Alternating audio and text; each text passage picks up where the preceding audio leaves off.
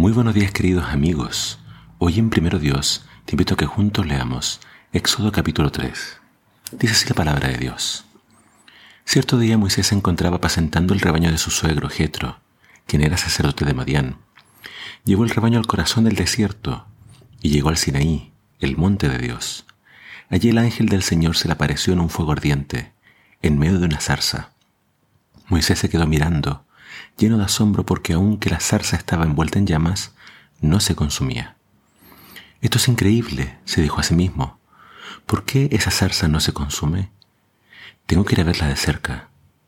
Cuando el Señor vio que Moisés se acercaba para observar mejor, Dios lo llamó desde el medio de la zarza. Moisés, Moisés. Aquí estoy, respondió él. No te acerques más, le advirtió el Señor.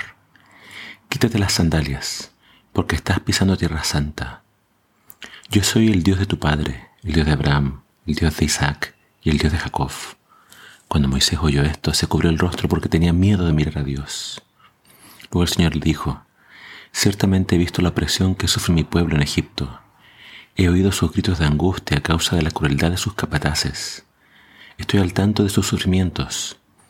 Por eso he decidido para rescatarlos del poder de los egipcios, sacarlos de Egipto y llevarlos a una tierra fértil y espaciosa.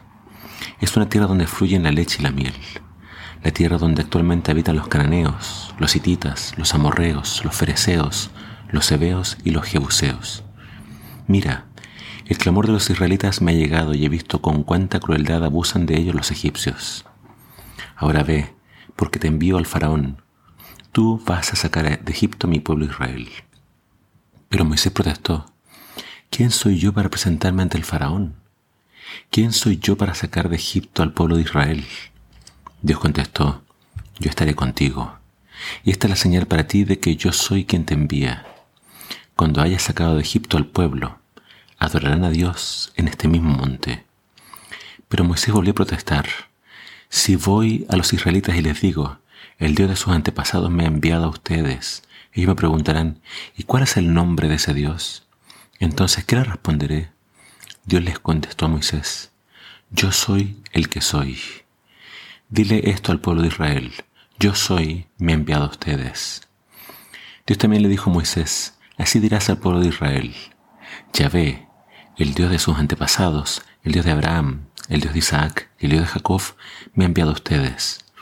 Este es mi nombre eterno, el nombre que deben recordar por todas las generaciones ahora ve y reúnete con los ancianos de Israel y diles, ya ve, el Dios de sus antepasados, el Dios de Abraham, de Isaac y de Jacob, se me apareció y me dijo, he estado observando de cerca y veo el trato que reciben los egipcios, de los egipcios. Prometí rescatarlos de la opresión que sufren en Egipto. Los llevaré a una tierra donde fluyen la leche y la miel, la tierra donde actualmente habitan los cananeos, los hititas, los amorreos, los fereceos, los hebeos y los jebuseos los ancianos de Israel aceptarán tu mensaje. Entonces tú y los ancianos se presentarán ante el rey de Egipto y le dirán, el Señor, Dios de los hebreos, vieron nuestro encuentro, así que permítenos, por favor, hacer un viaje de tres días al desierto para ofrecer sacrificios al Señor nuestro Dios.